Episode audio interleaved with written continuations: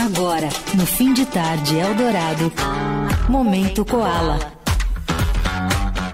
Tô bem, vamos lá, Leandro. Muito bem, tá chegando, André Góes. Falta um mês menos até de um mês, porque Koala Festival 2023 ocorre nos dias 15, 16 e 17 de setembro. Você Ou seja, dias. daqui um mês, neste exato momento, às 5h50, estarei no Memorial da América É Latina. Você não vai estar aqui, mas vai estar trabalhando, né? Estarei trabalhando, claro, pra gente fazer um balanço aqui no fim de tarde depois, mas aproveitar também, porque o festival tá caprichadíssimo É só pra variar. E na sexta-feira, primeiro dia do festival, 15 de setembro, uma das atrações é um dos expoentes do funk brasileiro contemporâneo, ritmo acelerado, batidas fortes, letras impactantes. Estou falando de Puterrier, que está com a gente aqui no fim de tarde no Momento Koala desta semana. Olá, seja muito bem-vindo.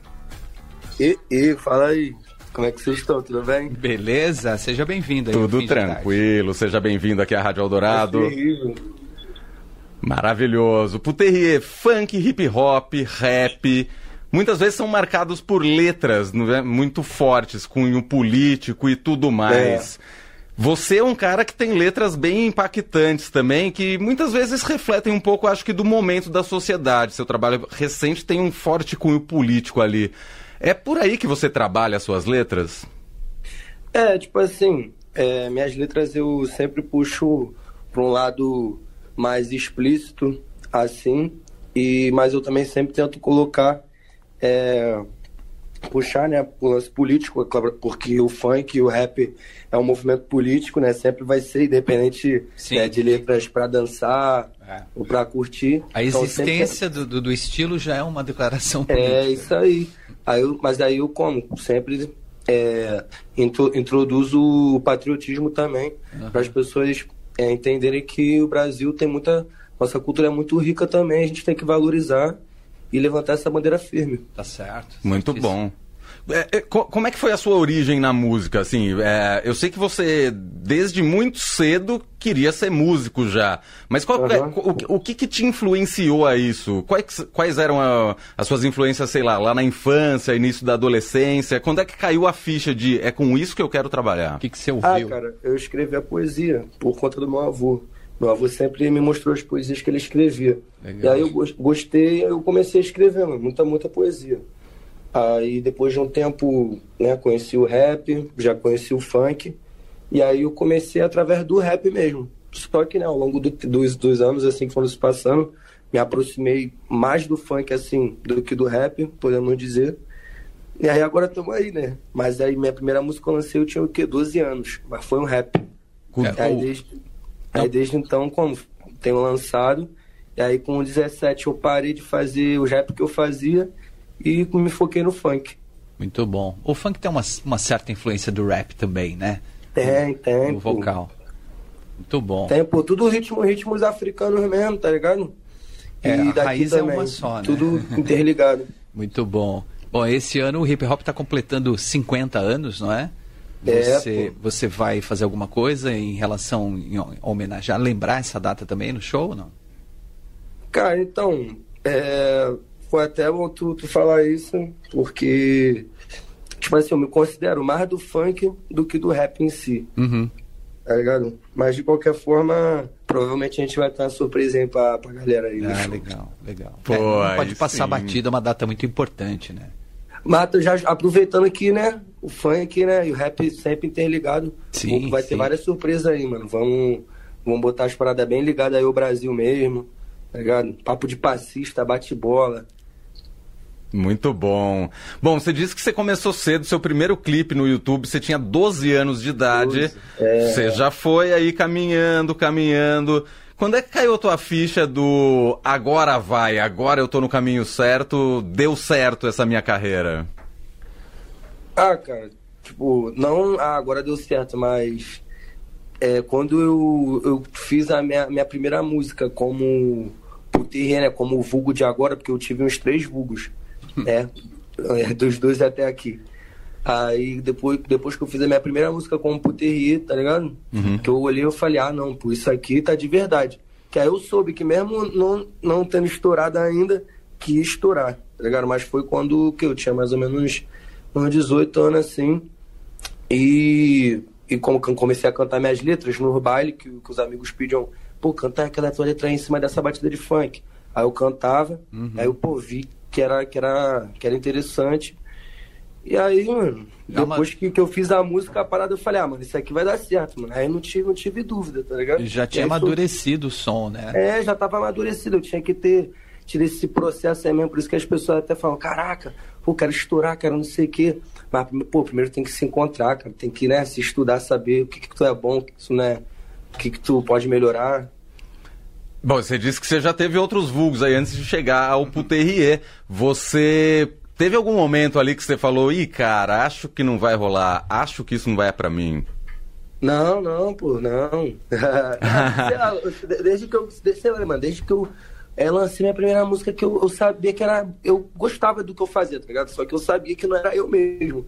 Só que eu gostava. Eu falei, mano, isso aqui tá muito bom. Mas ainda não é eu, tá ligado? E depois que eu comecei a ser eu mesmo, que a parada começou a dar certo. Mas eu sempre acreditei. Se eu sempre falei, ah, mas isso aqui é pra mim, só falta eu, eu, como, eu aprender a fazer isso. Bom, e você aprendeu um exemplo de sucesso que você aprendeu é que você explodiu no TikTok. Queria É. saber exatamente dessa tua relação com redes sociais.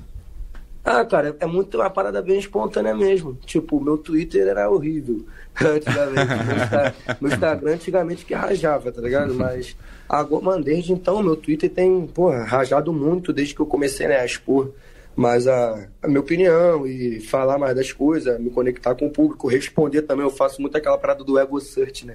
Que você se pesquisa pra ver o que estão falando de você. E é bom que dá atenção pros fãs e ver o que, que as pessoas estão querendo, o que, que elas esperam.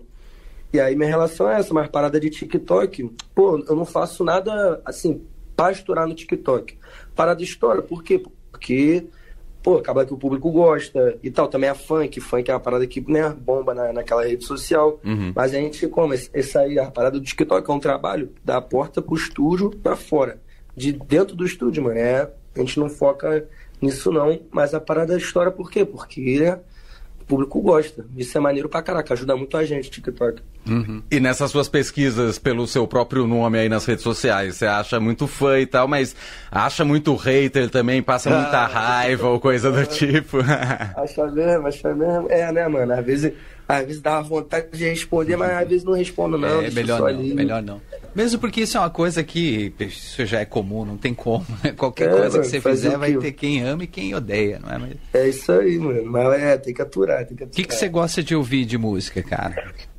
Cara, eu, eu sou. Tipo assim, eu, eu ouço mais DJ mesmo. Acho que eu admiro mais o DJ mesmo. Eu só não sou DJ, cara. Pra falar a verdade, eu Uhum. só não sou DJ. Porque eu, eu não sou muito bom, não, não gosto, não tenho muita paciência com essa parada tecnológica, não. De computador, CDJ, e não sei o quê. Meu, minha parada é linha e falar mesmo. Aham, tá é o flow, né? É, mas eu, mano, papo reto, eu acho o trabalho do DJ brabo. Então, mano, eu ouço muito podcast, mano, ainda. DJ Marquinhos do Jaca, é, DJ Zebrinha, é, DJ Corvina, DJ Renan da Penha também. Muito bom. E, e tipo, funk eu sou assim do rap, mano, é BK, é, tá ligado? Rapaziada aí da, da Rock Danger também tá botando pra fuder. E aí, rapaziada lá de fora, Shampoo, tá ligado? Tem vários aí, Pitbull, essa pegada aí. Tá certo. Muito bom. Demais. Ó, ah, você, como eu disse, já explodiu aí, tá fazendo sucesso. Tenho certeza que por onde você passa, ah, shows lotados e sempre aquela empolgação do público. Mas ainda dá frio na barriga ali na hora de começar a tocar? Te pergunto porque imagino que lá no começo, quando ninguém te conhecia muito bem ainda, devia ser um nervosismo de ih, será que eu vou agradar mesmo a galera? Pô, cara, te falar que hoje em dia até dá mais, dá mais nervosismo do que antes.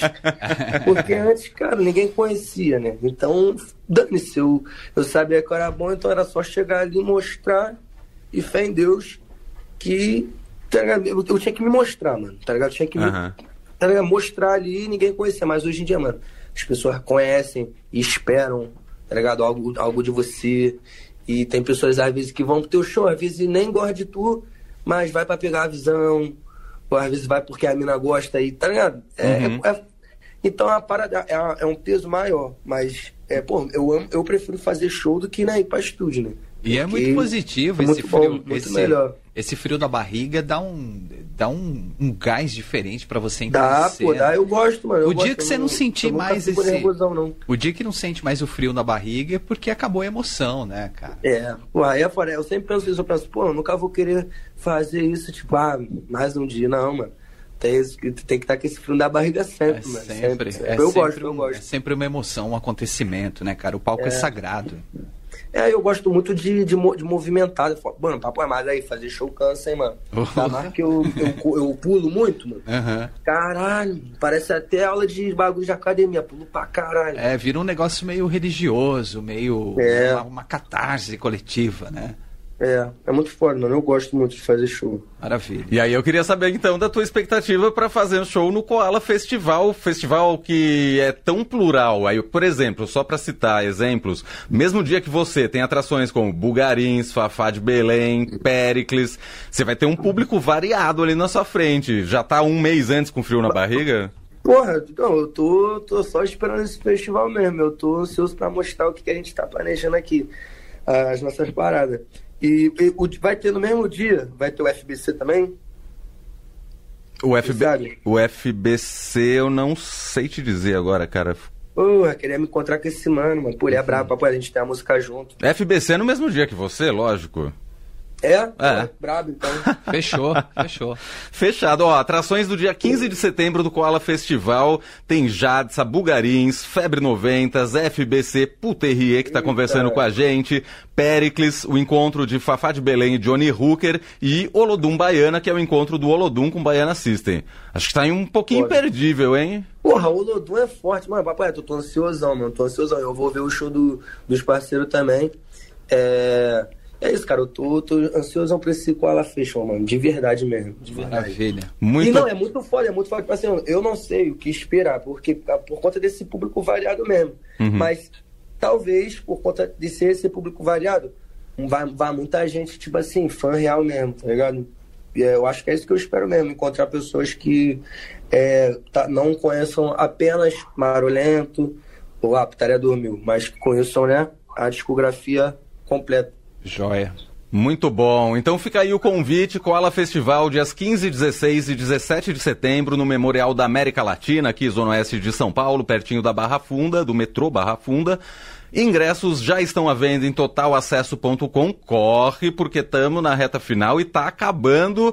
Então, o convite, especialmente, claro, nesta semana, a gente convida para o dia 15 de setembro com o show do Puterrier Puterrier. Muito obrigado Vambora. por ter atendido a gente aqui no fim de tarde, Momento Nada, Koala. pô, junto, e a gente, obviamente, se encontra lá, hein?